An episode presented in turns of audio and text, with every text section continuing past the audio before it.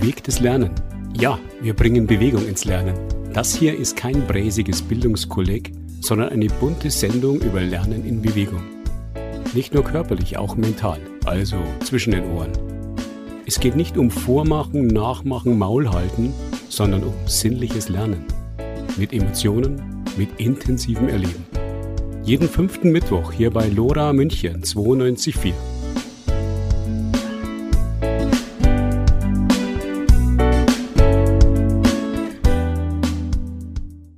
Herzlich willkommen zur Sendung Bewegtes Lernen. Wir berichten von einer Veranstaltung in der Münchner Olympiahalle, bei der der Deutsche Olympische Sportbund mit Bürgerinnen über eine Bewerbung der Stadt für Olympische Spiele diskutieren will. Den Schwerpunkt unserer heutigen Sendung bildet ein Fachtag der Kinder- und Jugendarbeit zum nachhaltigen Lernen. Außerdem besuchten wir einen Radioworkshop für Kinder in Neuperlach. Und Xaver Stich meldet sich wieder zu Wort. Unser erster Beitrag fällt etwas aus dem Rahmen. Zwar ist schon auch von Bewegung die Rede, in mancherlei Hinsicht. Lernen kommt nur indirekt vor, wenn man mal davon absieht, dass sich die Jugend der Welt treffen und voneinander lernen soll. Das wird von interessierter Seite jedenfalls behauptet. Um was geht es also? Um nichts weniger als Olympische Spiele in München. In der kleinen Olympiahalle rührte der DOSB die Werbetrommel für Spiele in München. Allen Ernstes? Olympische Spiele in München? Das Thema ist doch durch, oder? Der Bürgerentscheid von 2013 sagte Nein zu Olympia.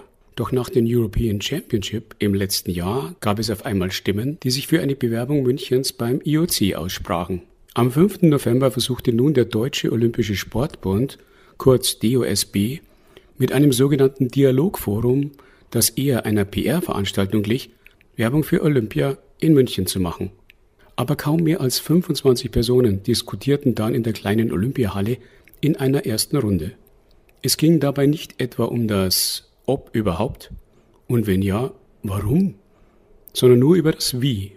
Es waren wohl vor allem Funktionsträger des Sports, um nicht zu sagen Sportfunktionäre, die da weitgehend unter sich blieben. Deutlich mehr Menschen, vielleicht 200, fanden sich anschließend zu zwei Präsentationen des DOSBs ein. Die Spiele sollten weniger teuer, dezentraler, nachhaltiger, einfach besser werden als in Sochi, Pyeongchang und Peking. Kurz vor den Präsentationen fragten wir den Münchner Stadtschulrat Florian Kraus von den Grünen, was er davon hält, die Spiele nach München zu holen. Ja, nach den äh, European Championships im äh, letzten Jahr hat München gezeigt, dass es Sportgroßveranstaltungen austragen kann. Ich bin deshalb offen für eine Olympiabewerbung, aber äh, man muss natürlich sich nochmal die genauen Bedingungen äh, anschauen. Und äh, wir werden jetzt kommenden Mittwoch dazu eine Beschlussvorlage im Sportausschuss äh, einbringen. Und auf der Basis bin ich sehr zuversichtlich, dass wir da im Rennen bleiben können. Beim Bürgerentscheid 2013 waren es die Grünen, die sich von den Parteien in München am heftigsten gegen die Olympischen Winterspiele 2022 aussprachen. Katharina Schulze, die heutige Fraktionsvorsitzende der Landtagsgrünen, war das Gesicht des Widerstands damals. Somit ist dann ja wohl mit heftigen Diskussionen innerhalb der Partei zu rechnen, oder? Da gibt es natürlich Diskussionen in der Partei. Am morgigen Montag ist ein Stadtparteitag, wo auch ein Antrag eingebracht äh, wird, wo es darum geht, für Sportgroßveranstaltungen ein Greenhouse City Konzept äh, zu erarbeiten. Und ich denke, dass das auch eine gute Basis ist, um künftig Sportgroßveranstaltungen weiterhin austragen zu können. Für eine Bewerbung steht das Jahr 2036 zur Debatte, also exakt 100 Jahre nach den Olympischen Spielen unter der Nazi-Herrschaft in Berlin nicht etwas problematisch, dieser Bezug? Na, München hat ja 1972 gezeigt, äh, dass es äh, offene und fröhliche Spiele austragen kann, wenn auch leider durch die palästinensische Geiselnahme da äh, ein Wermutstropfen draufgefallen ist. Aber ich glaube, dass man aus dieser Erfahrung schon auch 100 Jahre nach 1936 noch offene Olympische Spiele austragen kann. Wermutstropfen klingt etwas sehr euphemistisch. Wir treffen dann noch Ulrike Grimm, sportpolitische Sprecherin der CSU im Stadtrat. Auch sie steht voll hinter einer Olympiabewerbung. Ich bin erst einmal positiv gestimmt, weil ich glaube, dass das IOC heute ein bisschen gelernt hat, vielleicht nicht mehr ganz so, ja, ich sage einmal, so wie die Dinge durchzudrücken. Und man, man spricht ja auch, dass es dieses Mal auf zwei, drei deutsche Städte verteilt wird. Das wäre für mich eine, eine Voraussetzung, äh, dass wir als Kommune, als Landeshauptstadt ein Stück weit mitreden können und dass wir zukünftig ein Olympische Spiele einfach auch bürgernah gestalten, sodass die Münchnerinnen und Münchner auch gut mit teilhaben können. Das wären für mich Voraussetzungen. Bei den Spielen in Paris im nächsten Jahr zahlt man für knapp drei Stunden Leichtathletik im Stade de France schon mal gut 1000 Euro für ein normales Ticket. Das darf natürlich auf keinen Fall sein, sondern es muss Zugang sein, auch für den kleinen und schmalen Geldbeutel. Und das IOC spielt da mit? Ich glaube, wenn das IOC in eine europäische Stadt möchte oder in mehrere, in dem Fall ja in Deutschland, glaube ich schon, dass sie inzwischen sehen, dass man die Bedingungen ändern muss. Darin sind sich auf dem folgenden Podium fast alle einig. OB Reiter, Innenminister Hermann und Ferina Bentele, medaillendekorierte Sportlerin bei den Paralympics. Reiter verweist auf die tolle Stimmung in der Stadt bei den letztjährigen European Championship. Das hat mir wiederum auch den Anspruch gegeben zu sagen, lass uns über olympische Bewerbungen nachdenken. Aber ganz entscheidend ist, es wird nicht eine Bewerbung sein können, in der wir das reinschreiben, was wir glauben, dass das IOC hören will. Es muss eine Bewerbung sein, die Akzeptanz bei den Bürgerinnen und Bürgern findet. Und es muss eine Bewerbung sein, die so ein bisschen Anklänge an das nimmt, was dieses erfolgreiche Konzept European Championships tatsächlich begonnen hat. Die Entscheidungen über die Vergabe der Olympischen Spiele 2036 bis 2044 werden erst nach der IOC-Präsidentschaft von Thomas Bach gefällt, die 2025 endet. Das nähert offenbar die Hoffnung, dass der IOC die Interessen der Ausrichter stärker berücksichtigen wird. Nur einer auf dem Podium zweifelt daran, der Sportjournalist Markus Harm.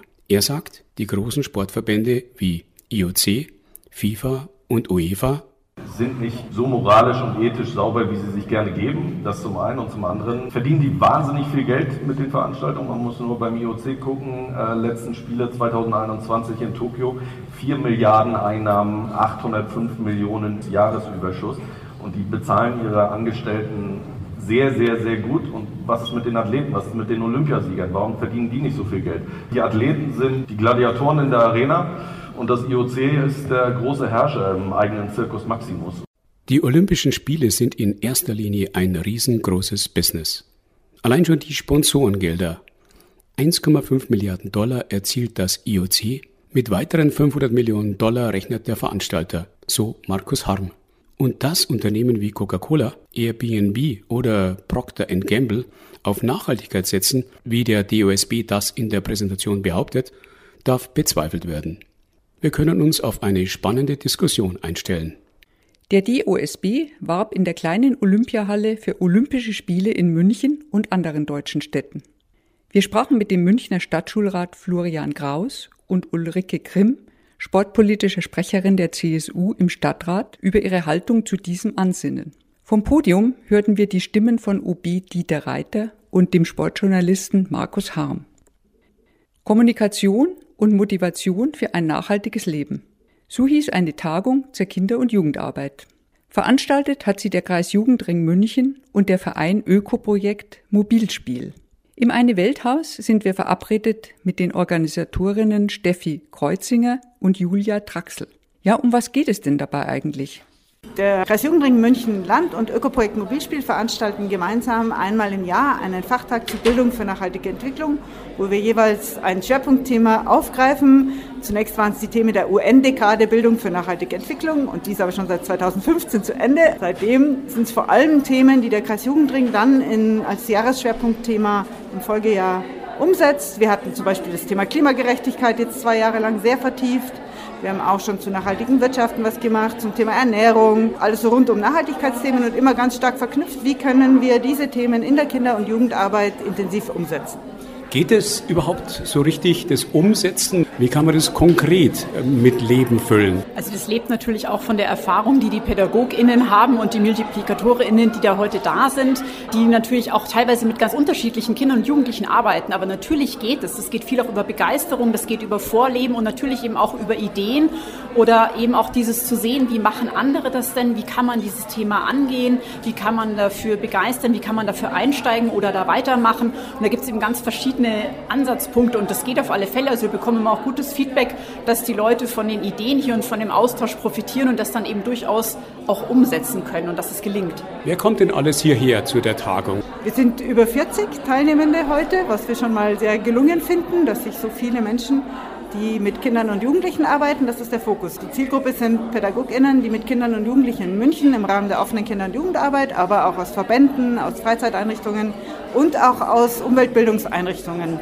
dort eben mit Kindern und Jugendlichen arbeiten. Und die Mischung ist ganz schön, weil viele kommen tatsächlich aus dem Kreis Jugendring München Stadt oder eben aus anderen Trägern der offenen Kinder- und Jugendarbeit und andere kommen aus Umweltbildungseinrichtungen. Und diese Mischung, der Austausch untereinander, das Profitieren voneinander Einerseits sind es oft mehr die Einrichtungen der OKJA, wo die Zielgruppe da ist, die Kinder und Jugendlichen, die da regelmäßig kommen. Und die Kolleginnen und Kollegen aus den Umweltstationen bringen oft schon eher den Ansatz der BNE und Umweltbildung mit und sind dann aber in dem Austausch und in der Zusammenarbeit total produktiv. BNE heißt äh, Bildung für nachhaltige Entwicklung. Gibt es denn auch Initiativen auf städtischer Ebene, die quasi so übergreifend sind? Letzten Herbst wurde eine Konzeption zur Bildung für nachhaltige Entwicklung in München verabschiedet. Die wurde in Auftrag gegeben vom Stadtrat, so quasi eine Initiative kam aus der Politik. Umgesetzt hat es die Verwaltung zusammen mit zivilgesellschaftlichen Trägern, die Umweltbildung und Bildung für nachhaltige Entwicklung machen. Insofern war das auch schon als Prozess sehr innovativ, dass ganz viele Kompetenzen da zusammengekommen sind. Julia und ich haben auch im Bereich der nonformalen Bildung mitgearbeitet und dort die Ideen, die die offene Kinder- und Jugendarbeit braucht, die nonformale Bildung braucht. Ja, nonformale Bildung heißt eben nicht Schule, nicht Kita, sondern alles, was drumherum an Einrichtungen gibt, wo sich junge Menschen finden, engagieren können, aktiv sein können. Das geht von der Freizeiteinrichtung über die Verbandsarbeit bis zum Sportverein bis zu irgendwelchen anderen Einrichtungen, in denen Kinder und Jugendliche aktiv sein können. Wie steht ihr zur Schule? Was macht die zum Thema Nachhaltigkeit mit und was macht sie gut, was macht sie nicht so gut?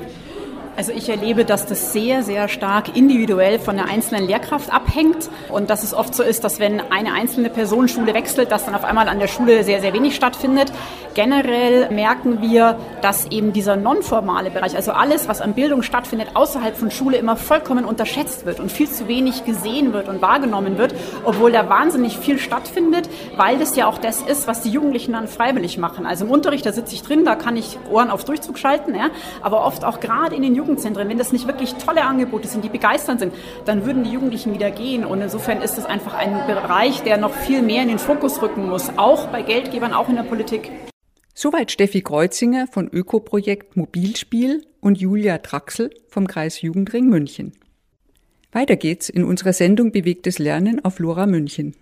Den Einstieg zum Kongress Nachhaltiges Lernen machten Katharina Meyer von der Alpenvereinsjugend und Alexander Rix von der Jugendorganisation des BUNDs. Katharina Meyer sagt uns, warum Nachhaltigkeit in der Jugendarbeit so wichtig ist. Es ist die Grundlage für unsere Zukunft letztendlich. Also wir brauchen nachhaltige Bildung, weil wir brauchen junge Leute, die aufwachsen und Verantwortung übernehmen für unsere Welt. Das Thema Nachhaltigkeit ist ja im Prinzip dann fast immer Überschrift jetzt, wenn es um Kinder- und Jugendarbeit geht. So ist jedenfalls mein Eindruck. Erschöpft sich das jetzt langsam mal oder gibt es immer wieder neue Themen dazu? Alex. Ich glaube, das kann sich gar nicht erschöpfen, weil klar, man hat schon einige Methoden oder so dann entwickelt, aber wir müssen immer wieder neu auf die Kinder eingehen, was sie jetzt gerade brauchen, auch was für Herausforderungen die Welt ihnen sozusagen stellt und sie darauf vorbereiten und das ist zu jeder Zeit immer was anderes. Kathi, was macht die Alpenvereinsjugend denn zum Thema Nachhaltigkeit denn ganz speziell? Also der DRV hat ja, also unser Erwachsenen-Bundesverband hat beschlossen, klimaneutral zu werden bis 2030 und wir sind da natürlich eng eingebunden. Das heißt, wir versuchen an dem Prozess teilzunehmen, die Erwachsenen manchmal ein bisschen anzuschieben und natürlich auch unsere eigenen Strukturen umzubauen. Das heißt, dass wir vor allem an den kleinen Rädchen drehen, dass wir öffentlich auf unsere Touren anreisen, dass wir sensibilisieren, dass wir viel Bildungsarbeit machen. Wir haben beschlossen, unsere Großveranstaltungen nur noch vegetarisch durchzuführen. Wir schauen eigentlich bei allen kleineren und größeren Entscheidungen drauf, dass wir das machen, was uns im Moment im Rahmen der Möglichkeiten gegeben ist, um so nachhaltig wie möglich unterwegs zu sein. Der Deutsche Alpenverein hat ja an sich einen ganz guten Ruf. Wenn man allerdings manchmal Hütten anschaut, die sind ja teilweise ausgebaut wie Berghotels. Was sagt denn die JDRV, also die Alpenvereinsjugend, dazu? Ja, das ist spannend, weil das war gerade auf unserer Bundesjugendversammlung Thema. Wir kritisieren vor allem, dass die Selbstvorsorgerechte in bewirtschafteten Hütten so eingeschränkt sind, vor allem für junge Leute. Und wir würden uns natürlich wünschen, dass Hütten einfacher werden bzw. einfach bleiben, dass sie dem engen Zweck der Schutzhütten dienen. Die Alpenvereinsjugend hat ja Tausende wahrscheinlich JugendleiterInnen. Ihr habt ja auch eine Ausbildung und es macht auch Fortbildungen, das weiß ich also jetzt von meiner eigenen Vergangenheit. Inwiefern wird die Ausbildung und die Fortbildung denn akzentuiert in Richtung Nachhaltigkeit? Wir haben teilweise eigene Fortbildungen für Nachhaltigkeitsthemen, aber letztendlich ist es uns wichtig, dass wir dieses Thema einfach in alles reinspielen, was damit zu tun hat, dass wir auch in Zukunft noch in die Berge gehen können. Wie gesagt, Anreise und diese ganze Logistik außenrum ist wichtig, aber wir thematisieren immer wieder, wie wir Kindern und Jugendlichen vermitteln können, dass es wichtig ist, dass wir uns um unsere Bergwelt kümmern letztendlich und das heißt unter anderem Klimaschutz betreiben. Was macht ihr speziell zum Thema Nachhaltigkeit bei der BUND Jugend? Angefangen von aktiven Naturschutzprojekten, dass wir zum Beispiel eine Moorrenaturierung jedes Jahr im Allgäu machen, wo wir sozusagen ähm, die Moore wieder vernässen, also Entwässerungsgräben verschließen, ähm, genau, und auch Entbuschungsaktionen da vor Ort machen machen bis hin zu natürlich Bildung von Kindern und Jugendlichen in nachhaltigen Aspekten, dass wir mit denen in die Natur reingehen, dass wir auch Artenkenntnis wieder mehr schulen, aber auch, dass sich Jugendgruppen selbstständig organisieren und sowas wie Kleidertauschpartys zum Beispiel ähm, organisieren und so halt Nachhaltigkeit in ihrem Alltag etablieren können könnte die Jugendlichen und die Kinder auch erreichen. Die Alpenvereinsjugend hatte den Vorteil, sie haben also richtig einen Trendsport hinter sich mit beispielsweise eben Klettern und, und Bouldern und so weiter. Ihr habt die Natur an sich jetzt ganz oben in eurem Programm. Kommen denn Jugendliche nach? Kommen auch Kinder in eure Gruppen? Auf jeden Fall. Also dadurch, dass sozusagen das Thema Klimakrise allgegenwärtig präsent ist, wissen eigentlich alle Jugendlichen, dass man da was machen muss und dass es ein wichtiges Thema ist, wo man sich einsetzen muss. Und durch Fridays for Future unter anderem auch ist es ja medial auch durchaus präsent. Und dementsprechend haben wir als einer der wenigen Vereine, würde ich sagen, nicht so die Probleme, Nachwuchs zu finden. Du sagtest jetzt Renaturierung im Allgäu. Ich kann mir vorstellen, dass es jetzt auch in München viele Projekte gibt. Was habt ihr denn in der Stadt für Projekte so laufen?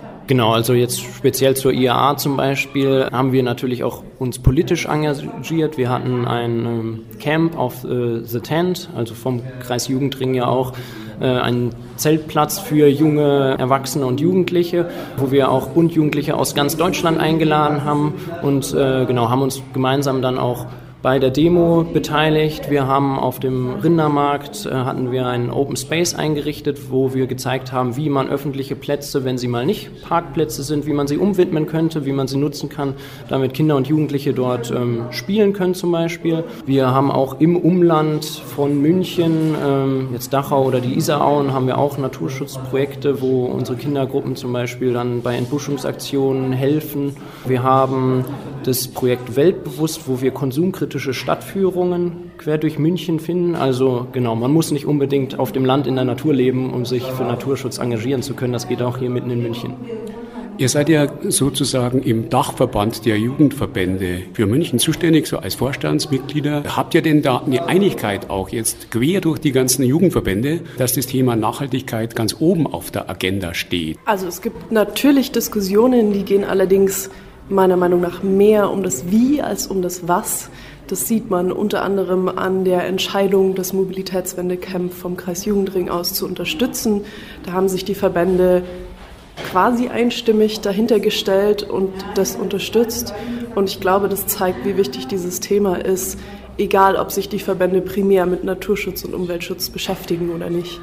Katharina Meyer von der Alpenvereinsjugend und Alexander Rix von der BUND-Jugend zur Praxis des nachhaltigen Lernens. Drei Workshops bildeten den Kern des Fachtags zum nachhaltigen Lernen. Wir haben die Workshop-LeiterInnen am Mikrofon. Philipp Boos, Theaterpädagoge an der Schauburg München, leitete den Workshop zu Theater und Improvisation. Theater und Nachhaltigkeit. Passt denn das zusammen?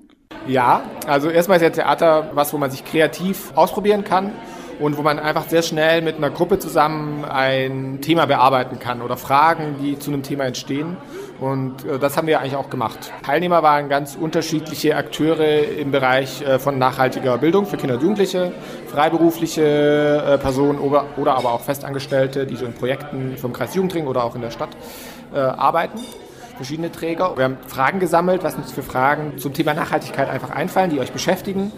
Und wir haben Spiele entwickelt oder ich habe Spiele äh, vorgestellt, wo man ja spielerisch irgendwie so dieses Thema bearbeiten kann, welche Begriffe einem da wichtig sind, welche quasi Gegenstände, Objekte, äh, Menschen, Personen äh, da eine Rolle spielen und wie man da Geschichten erzählen kann dazu auch. Gibt es da schon ganz konkrete Beispiele? Ja, also ich glaube, generell kann man sagen, dass, äh, dass wir uns im Theater ja immer damit beschäftigen, was gerade die Gesellschaft auch interessiert und was gesellschaftliche Themen sind.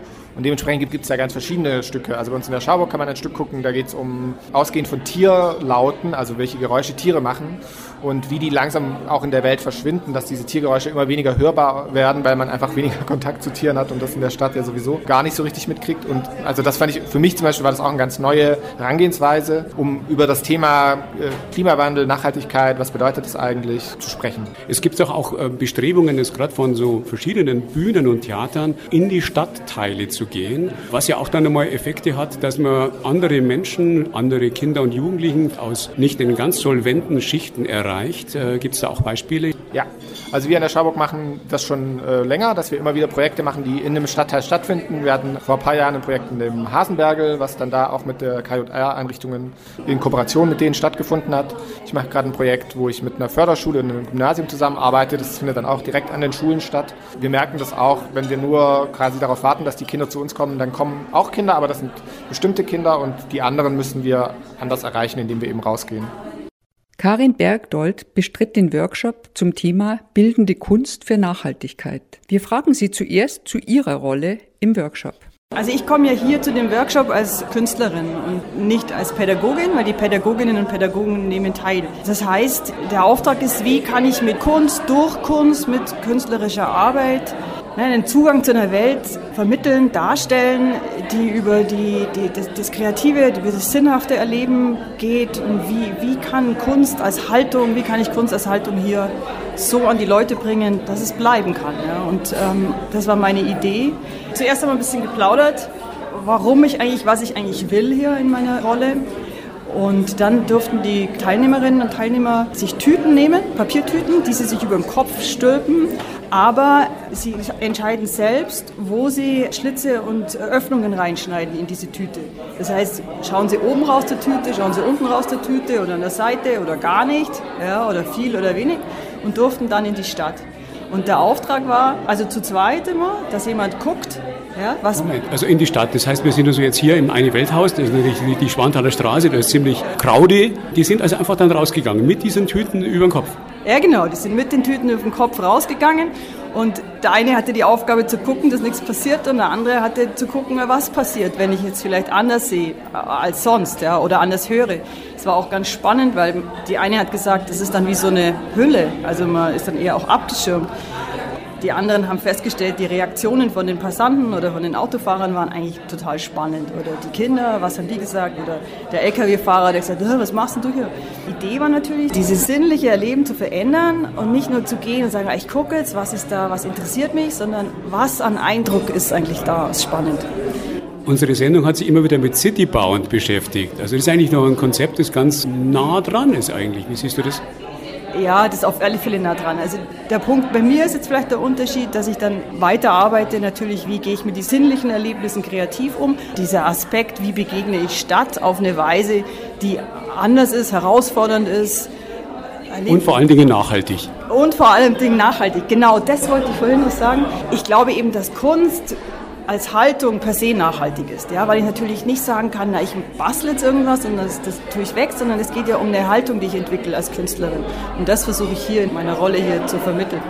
Genau, und dann kam er zurück, was ganz spannend war, wie die Leute zurückkamen und reinkamen. Und dann habe ich ihnen so ein bisschen was vorbereitet an einer kleinen Kiste eine Findekiste mit Stempeln. Die durften jetzt aus Stempelmaterial eigene Stempel machen. Und zwar nicht, was ich jetzt sage, dass da drauf soll, sondern was an Eindruck, Idee, was haben sie gesehen, was haben sie vielleicht gehört an Empfindung, war so bleibend, dass sie dazu ein Bild machen konnten. Das heißt, es wurde auch die gestalterische Arbeit, die eigentlich eine niedrige Hemmschwelle hat.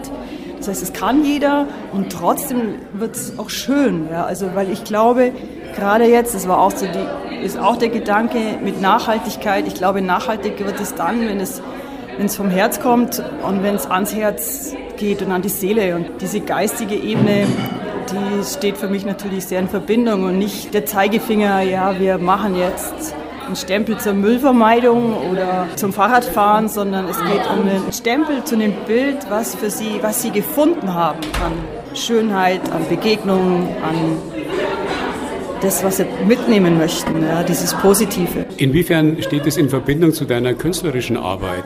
Sie steht natürlich im Mittelpunkt, weil ich glaube, Kunst, Kunst ist die Haltung. Und da meine Kunst, naja, die geht in den öffentlichen Raum, die geht in, in Form von Aktionen und dadurch immer in irgendeiner Form kommunikative Anteile hat und auch gesellschaftsspezifische oder gesellschaftliche Aspekte mit sich trägt. Und das fand ich heute auch schön, weil ich habe denen auch gesagt, ich ich möchte jetzt kein didaktisches Rezept geben, weil Sie sind die Profis. Ja. Ich muss das hier nicht. Ja. Das, ich kann die, die, Künstler, die künstlerische Sicht, Sichtweise und das Prozessuale vor allem auch, auch mitbringen, dass es auch erlaubt ist, zu machen, auszuprobieren, einzutauchen, nicht das fertige Ziel, das Pferd, also dieses Rezept, was mir immer auch, was, wenn die jetzt auch mit Kindern arbeiten, ist immer, man hat eineinhalb Stunden Zeit, dann muss irgendwas rauskommen, dann wird es bewertet, ja, und das, davon sollen sie eben weg. Das finde ich wichtig.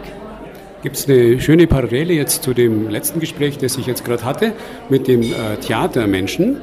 Und äh, der sagte, äh, dass sie jetzt immer mehr rausgehen, also in die Stadtteile. Das heißt, die Kinder und Jugendlichen kommen nicht so sehr nur zu ihnen ins Theater, sondern sie erreichen dann eben auch Stadtteile und, und dann damit auch dann Kinder und Jugendliche, äh, die jetzt nicht so klassisch äh, für Kunst erreichbar sind. Das ist eigentlich genau Teil meiner Arbeit auch. Also ein ganz schönes Projekt, vielleicht beispielhaft ist, ich arbeite jetzt die letzten zwei Jahre mit einem alten Silo, das ich umgebaut hatte als Projektraum. Das ist wirklich ein richtig großes Silo wo, vom, vom Bauernhof. Das wurde jetzt mobil, das war auf dem Laster, war in Nürnberg unterwegs. Und die Kunst kommt halt zu den Menschen, zu den Kindern. Ja. Das geht nicht darum zu sagen, na, ich bin jetzt hier im Atelier oder in der Ausstellung und da hängt es. Ist auch natürlich gut und wichtig, aber mein Ansatz ist der, dass Kunst schon in die Gesellschaft reingeht und auch so eine, auch nicht diese Wertigkeit immer hat, wer macht, was ist wann Kunst und wann darf es Kunst sein und ist es jetzt die Hochkunst und die andere Kunst, sondern irgendwie muss sich das, glaube ich, annähern. Und das ist vielleicht auch so ein Auftrag unserer Zeit und auch so dieser Auftrag mit, mit Nachhaltigkeit auch, dass es eben nicht getrennt ist voneinander, sondern sich aufeinander zubewegen kann, muss. Wie Kunst und Nachhaltigkeit zusammenkommt, erklärt uns Karin Bergdold.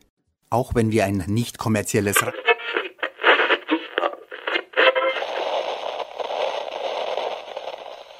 Ohne euch wird's still bei Lora. Wir brauchen eure Unterstützung. Spendet jetzt oder werdet Mitglied im Förderverein.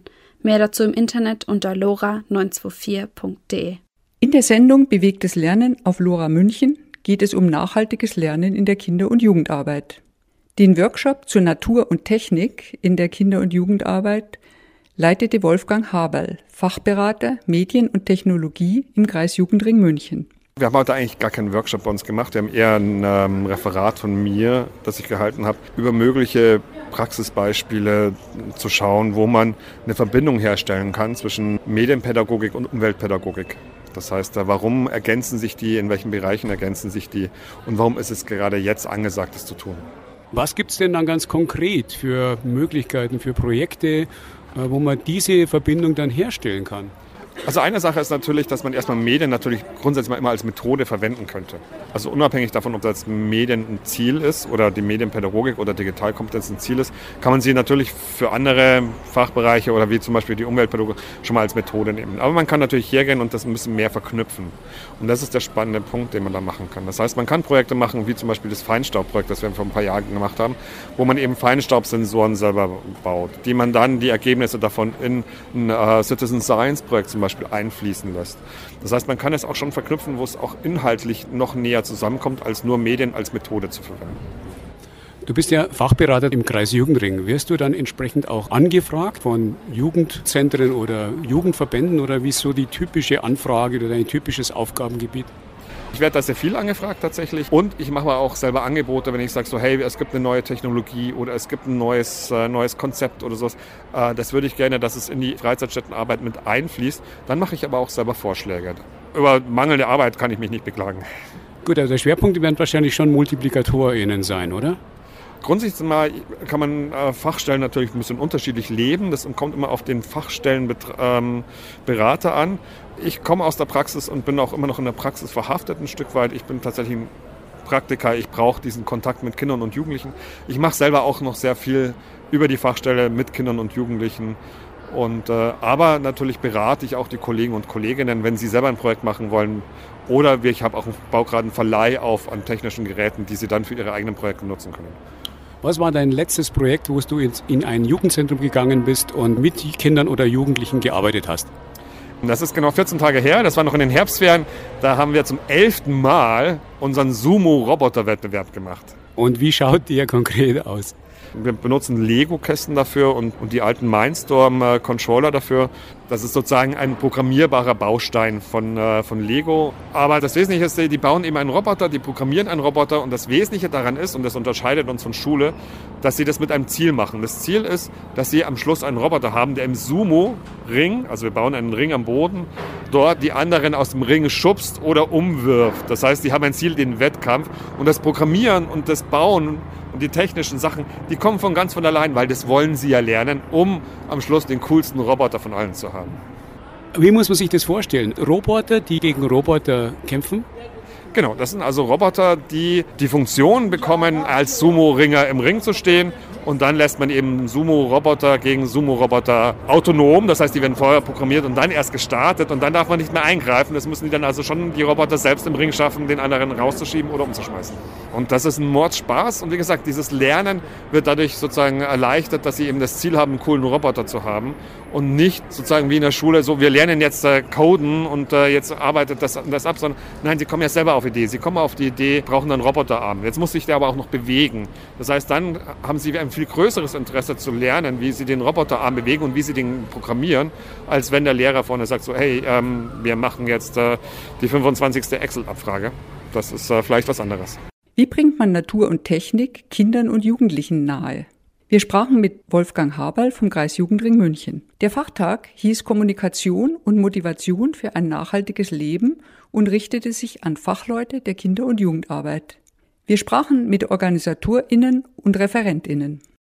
Unser nächstes Thema ist ein Radioworkshop für Kinder und Jugendliche. Dafür mussten wir zur Südpolstation reisen. Nein, nicht etwa in die Antarktis, sondern nur nach München-Neuperlach.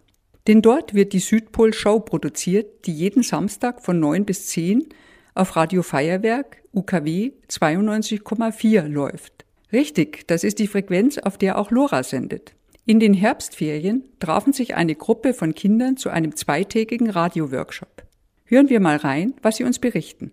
Ja, ach so, ja, genau. Dann hat jeder ein Audio aufgenommen, wo man was über sich erzählt hat was man gefrühstückt hat, wie du heißt, was der Name ist und was du nicht magst. Und dann haben, sind wir zu zweit immer an den Computer gegangen und erstmal haben wir gelernt, wie man Sachen beschneidet, Sachen löscht und dann verschiebt, Musik unterspielt. Wir haben ein Thema, über was wir irgendwie im Radiosender dann reden und manche haben Buch gemacht und, oder was anderes. Und dann haben wir da so halt so einen Text drüber gemacht, sozusagen eine Buchvorstellung. Wir haben uns wieder zu zweit an den Computer gesetzt, dann haben wir halt ähm, das Ganze so eingetippt. Wie ging es dann weiter? Also ein paar, die haben dann schon ihren Text vorgelesen und haben Fragen beantwortet. Und gestern wurde uns auch noch erklärt, wie man das Mikrofon hält und wie weit es vom Mund entfernt sein soll, dass es nicht zu laut ist und dass es auch nicht zu leise ist. Mach ich es dann richtig jetzt im Moment gerade? Ja. Also ich habe über Mandarin gesprochen, also, also das ist eine Sprache die in China, Taiwan und Singapur gesprochen wird. Da habe ich einfach so welche so Stichpunkte reingeschrieben und so Texte. Und habt ihr dann schon Aufnahmen gemacht, also mit den Texten? Ein paar haben jetzt schon eine Aufnahme gemacht und halt manche noch nicht. Wer hat denn noch andere Themen? Über die Schuluniform. Die gibt es nämlich in England und in der USA und oft in Privatschulen. Und würdest du dir so eine Schuluniform denn wünschen für deine Klasse? Ja. Wie groß sind die Chancen, dass das verwirklicht wird, dieser Wunsch? Groß. Das heißt, du wirst selber eine Initiative starten, deshalb? Ja. Ich mache über das Buch äh, Der Weltenexpress. Also es geht um ein Mädchen, das seinen Halbbruder sucht, der mal am Bahnhof verschwunden ist. Sie hat mal eine Postkarte von ihm bekommen. Da war der Weltenexpress abgebildet. Und dann wusste sie, dass, dass sie, hat sie irgendwie bemerkt, dass sie in den Zug halt einsteigen muss. Und dann ähm, ist sie da eingestiegen, aber sie hat ihren Bruder nicht gefunden. Dann wurde ihr erzählt, dass er einfach mitten in der Nacht verschwunden ist. Ihr habt da sicher euch auch beschäftigt mit der Technik, zum Beispiel mit dem Schneiden, was auch schon angeklungen ist. Wer kann dann ein bisschen was erzählen zur Technik, äh, was er jetzt gemacht hat oder sie gemacht hat? Ich habe mit einem Partner zusammengearbeitet. Wir haben zuerst versucht, es so gut wie möglich zu cutten. Und wenn, dann haben wir, sind wir quasi rangezoomt an die Aufnahme, haben die kleinen Teilchen erstmal aneinander, äh, auseinander gemacht und noch nicht zusammengefügt und dann erst, wenn man es so richtig hat, zusammengefügt, angehört, wenn dann was falsch war, wieder was auseinander und das war eigentlich unsere Taktik. Also das ist natürlich schwer, weil da sind ja auch nicht die Wörter auf dem Bildschirm da muss man genau gucken, welche Wörter da sind und was du überhaupt weglassen willst oder hinzufügen willst. Also es war schon schwer, aber nicht, nicht ganz schwer. Also ich habe halt gesagt Hallo ich und nicht Hallo ich und deswegen musste ich das dann irgendwie schneiden, dass es besser klingt, aber es hat nicht so geklappt, weil es klang halt immer noch Hallo ich, aber auch wenn ich das Hallo halt weggetan habe, klang das Ich so wie so ein Schlangenzischen und dann hat man das nicht gut verstanden. Habt ihr denn vorher schon eine Radioerfahrung gemacht? Irgendwas in der Richtung, zum Beispiel in der Schule? Mit der Schule waren, hatten wir eine Rathausführung und dann war da eine Reporterin und die hat ist dann halt auf meine Klasse zugelaufen und hat uns gefragt. Dann wurde ich aufgenommen und ich habe mich dann auch im Radio gehört. Und ich muss sagen, es ist ein komisches Gefühl, wenn man sich im Radio hört, weil man denkt, diese, hä, das kann doch nicht ich sein oder das ist voll komisch, weil man halt seine eigene Stimme so hört. Also wir haben auch in der Schule so ein Radio gemacht und da hatten wir die Thema Oktoberfest. Also ich habe hier Geburtstag gefeiert mit meiner Cousine und Freunden und die haben mich halt interviewt. Und so stellten sich zwei der Kinder vor. Ich bin Samik, ich bin zwölf Jahre alt. Meine Hobbys sind Turnen, Skifahren, Backen und Fußball. Zum Frühstück habe ich Fußball gegessen und was ich nicht mag, ist Aubergine.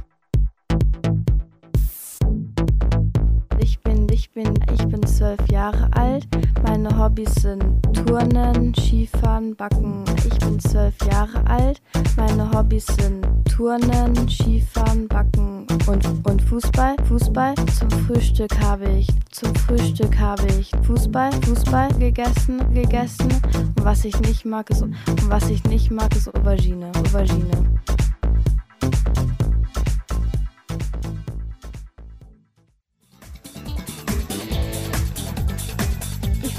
Matthias und mein, mein Hobby ist Reiten, Turnen und Skifahren und, und was ich nicht mag sind und was ich sehr gerne mag, rote Bohnen. Rote Bohnen. Vor 28 Jahren ging die Südpolstation das erste Mal on air. Patricia Bodensohn war von Anfang an dabei. Gestartet wurde, sehr provisorisch, in einem Bauwagen. 2015 eröffnete dann eine der größten und am besten ausgestatteten Jugendeinrichtungen Münchens, wo wir zu Gast waren. Als erstes fragen wir Patricia, ob es neben dem Radiomachen noch weitere Ziele gäbe. Das ist eine tolle Frage, weil tatsächlich viele mich dann fragen, werden deine Kinder, die, mit denen du hier Radio machst, auch über viele Jahre, also meine Kinder, die hier mitmachen, sind, kommen oft mit acht hierher und sind mit 14 oder 16 immer noch da oder kommen dann als Erwachsene, als Praktikanten wieder her oder wie auch immer. Also ich habe sehr lange oft mit den Menschen zu tun, was ich sehr schön finde. Aber viele fragen dann immer, werden die alle Journalisten, die jetzt, oder wollen die das unbedingt werden? Und das ist tatsächlich gar nicht so. Die werden zwar auch Tontechniker oder Jurist oder so, aber es sind nur wenige dabei, die dann tatsächlich auch so journalistische Schritte weitermachen. Und ich habe immer die Beobachtung, dass sie in erster Linie hier eigentlich sowas wie Selbstwertgefühl, eben diese Kernkompetenzen sozusagen mitbekommen von mir und indem ich ihnen einfach wahnsinnig viel immer zutraue und auch Verantwortung gebe mit den Aufgaben, die sie hier so kriegen und das daran wachsen die und finden das halt toll. Also insofern ist das äh, Radiomachen dann eher so ein Medium, also wo es auch geht letztlich um Persönlichkeitsentwicklung, oder? Genau, also es könnte auch Theater oder eben ein anderes oder Filme machen oder wie auch immer. Es könnte einfach auch was anderes sein. Ich finde es halt mit dem Radio eine tolle Möglichkeit, weil man auch so ein Stück weit noch die Möglichkeit hat, sich auch zu verstecken. Man muss nicht performen, auch noch optisch und mit der Haltung und so weiter, sondern kann sich erstmal darauf konzentrieren, was will ich mitteilen und man kann es hinterher auch noch schneiden. Ich produziere keine Live-Sendungen mit den Kindern, sondern wir produzieren alles vor.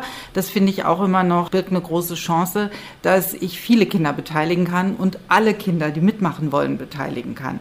Weil wir können das dann hinterher immer noch mal so bearbeiten, dass es halt auch für den Hörer auf jeden Fall spannend und interessant ist. Und ja, und ich muss keine Kinder casten. Das ist halt immer so mein großer Anspruch auch gewesen, dass ich keinen Kindern den Zutritt hier zum Radio verwehre, ähm, nur weil es halt vielleicht stottert oder irgendwie eine Leseschwäche hat oder so. Sind es vor allen Dingen jetzt so die typischen Gymnasiasten und Gymnasiastinnen oder habt ihr dann querbeet hier in Neuperlach dann auch äh, Kinder aus allen sozialen Schichten?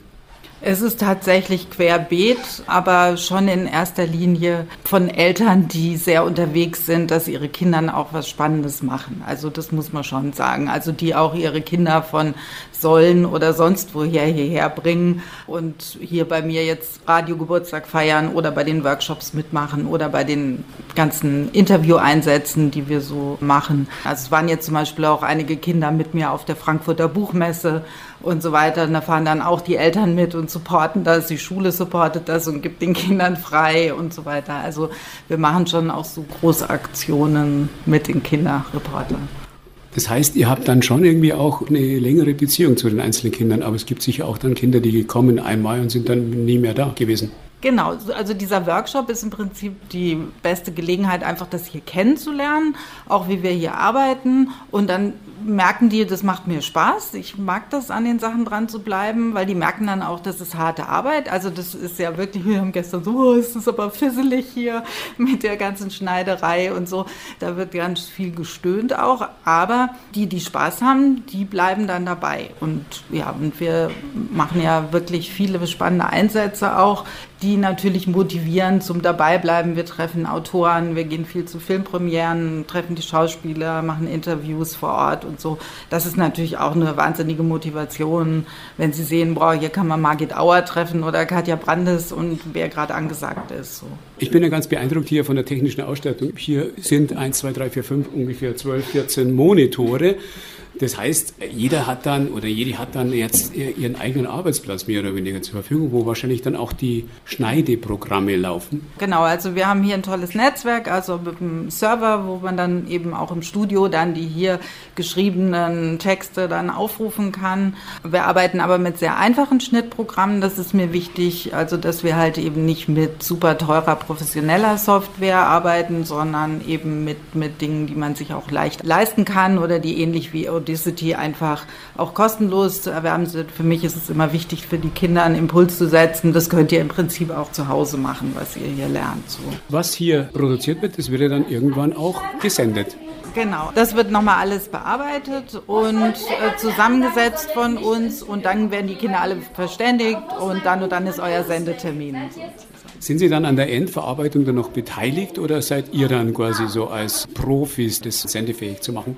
Also der Hauptteil der Sendefähigkeit liegt dann tatsächlich bei uns, aber diesen Vorschnitt oder jetzt diese Feinarbeit, nochmal die eigenen Beiträge zu schneiden, da haben dann einige tatsächlich unbedingt den Ehrgeiz, das auch unbedingt machen zu wollen und kommen dann wieder und arbeiten dann selber, bis sie es geschnitten haben. In Neuperlach steht die Südpolstation, eine Kinder- und Jugendfreizeitstätte des Vereins Feuerwerk. Wir waren zu Gast bei einem Radioworkshop für Kinder. Unser ständiger Kolumnist hat wieder mal, wie man früher sagte, auf der Boxerzeitung geschlafen. Soll heißen, er formuliert heute besonders bissig, ja fast bösartig. Kein Wunder bei dem Thema, E-Sports. Kollektives Aufatmen an deutschen Schulen. Die schmierigen Medizinbälle und versifften Weichbodenmatten können endlich raus aus den miefigen Turnhallen. Denn E-Sport zieht jetzt ein in die Erkläranlagen, sprich Schulen. Warum Ballspiele, Bodenturnen und Bauchaufschwünge, wenn man auf schweißtreibende Aktivitäten verzichten kann? Motorische Fähigkeiten, Auge-Hand-Koordination, Reaktionsvermögen, räumliches Denken kann man auch anders schulen. Brust, Bauch und Beine braucht man dazu nicht. Das renommierte Wochenblatt Die Zeit muss es ja wissen. Mit ihrer Initiative E-Sport im Klassenzimmer will sie das, Zitat, Gamer-Klischee von übergewichtigen und ungebildeten Zocker aus der Welt schaffen. Bekanntlich sind die Schulen dank der Corona-Pandemie digital jetzt auf höchstem Niveau. Insofern kann man das Gamer-Equipment, wenn nicht gleich in den Turnhallen, dann doch wenigstens in den Klassenzimmern installieren. Die Zeit beruft sich übrigens auf die Asienspiele im chinesischen Hangzhou, wo Computer- und Videospiele als olympische Disziplin vertreten sind. Wenn das kein Argument ist, diese auch hierzulande in die Lehrpläne aufzunehmen? Wobei, die Wissenschaft ist uneinig, ob ausdauerndes Spielen am Computer für junge Menschen eher riskant oder eher entwicklungsfördernd ist. Die 68er Generation und vor allem die Boomer haben bereits im Vormaus-Zeitalter mit den Pfeiltasten Moorhühner gejagt und Tetris-Balken gestapelt, bis der Rechner abstürzte, was damals eher die Regel als die Ausnahme war. Bald schon übernahmen dann sogenannte Ego-Shooter die Vorherrschaft. Es ging dann deutlich härter zur Sache. Aber auch kreuzbrave Oberstufenschüler, die jeder Oma, ob sie wollte oder nicht, ihren Einkaufstrolley über die Straßenkreuzung schob, übten sich begeistert in Ballerspielen. Gesellschaftlich anschlussfähig war das Gemetzel mit Maus und Tastatur von Anfang an. Natürlich sind Ego-Shooter nicht die einzigen Spiele, mit denen man sich mh, hm, vergnügen und mit anderen messen kann, aber sie stehen meist oben auf der Liste, wenn es um Spiele auf dem Rechner geht. So auch bei der Hochschule für angewandtes Management HAM. Sie hat offenbar kein Problem mit dem seriellen virtuellen Töten. In der Vorstellung des Studiengangs eSports Management wird ausdrücklich Counter-Strike Go als, nun ja, Content angeführt. Ein Game, wo die Spielenden wählen können, ob sie sich der Gruppe der Terroristen oder einer Antiterroreinheit anschließen wollen. In der clandestinen Szenerie dominieren verwinkelte Straßenschluchten mit arabischen Schriftzeichen an den Wänden. Aus der Ich-Perspektive wird aus allen Rohren geschossen. Zwischendurch räumen Handgranaten bildgewaltig ab. Willkommen im Nahen Osten. Was in der realen Welt verstört und erschüttert, wird im Hörsaal fröhlich simuliert. Wer gut aufgepasst hat, kriegt den Bachelor in E-Sports Management. Nein, das ist jetzt pure Polemik. Nehmen wir sofort zurück. Die HAM ist übrigens in Ismaning ansässig, das ein Einheimischer mal als das einzig lawinensichere Dorf Oberbayerns bezeichnet hat. Wo waren wir stehen geblieben? Rein semantisch könnte man auch E-Bikes unter E-Sports subsumieren. Denn auch da braucht man Muskeln, Herz und Lunge eher weniger. Zugegeben, Fahrräder mit Elektroantrieb sind ein großes Plus für Menschen mit körperlichen Einschränkungen und Langstreckenpendler, die nicht verschwitzt und ausgepumpt am Arbeitsplatz ankommen wollen. Aber macht es wirklich Sinn, ein E-Bike für einen Vierjährigen anzuschaffen? Eine SZ-Redakteurin schwärmt jedenfalls davon, wie ihr Filius in diesem Alter sie selbst und andere Biker am Berg überholt und dabei offenbar große Freude hat.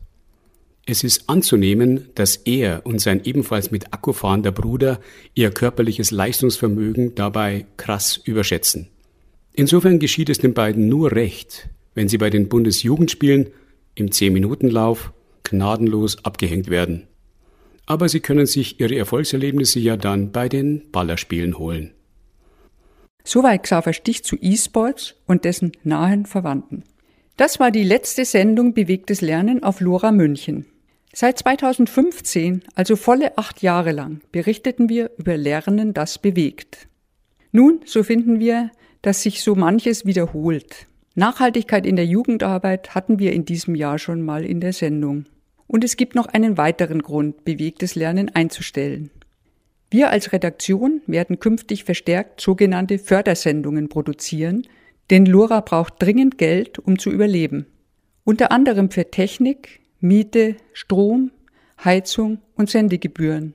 Ein großer Dank an dieser Stelle gebührt all jenen HörerInnen unserer Sendung, die an Lora gespendet haben. Wir hoffen, Sie bleiben Lora weiterhin treu. Verantwortlicher Redakteur ist Bernd Heckmeier. Durch die Sendung führte sie Ingrid Schäffler. An der Technik sitzt jetzt und auch während des folgenden Programms Felix Jakowitz. Uns interessiert Ihre Meinung zu dieser und den vorangegangenen Sendungen.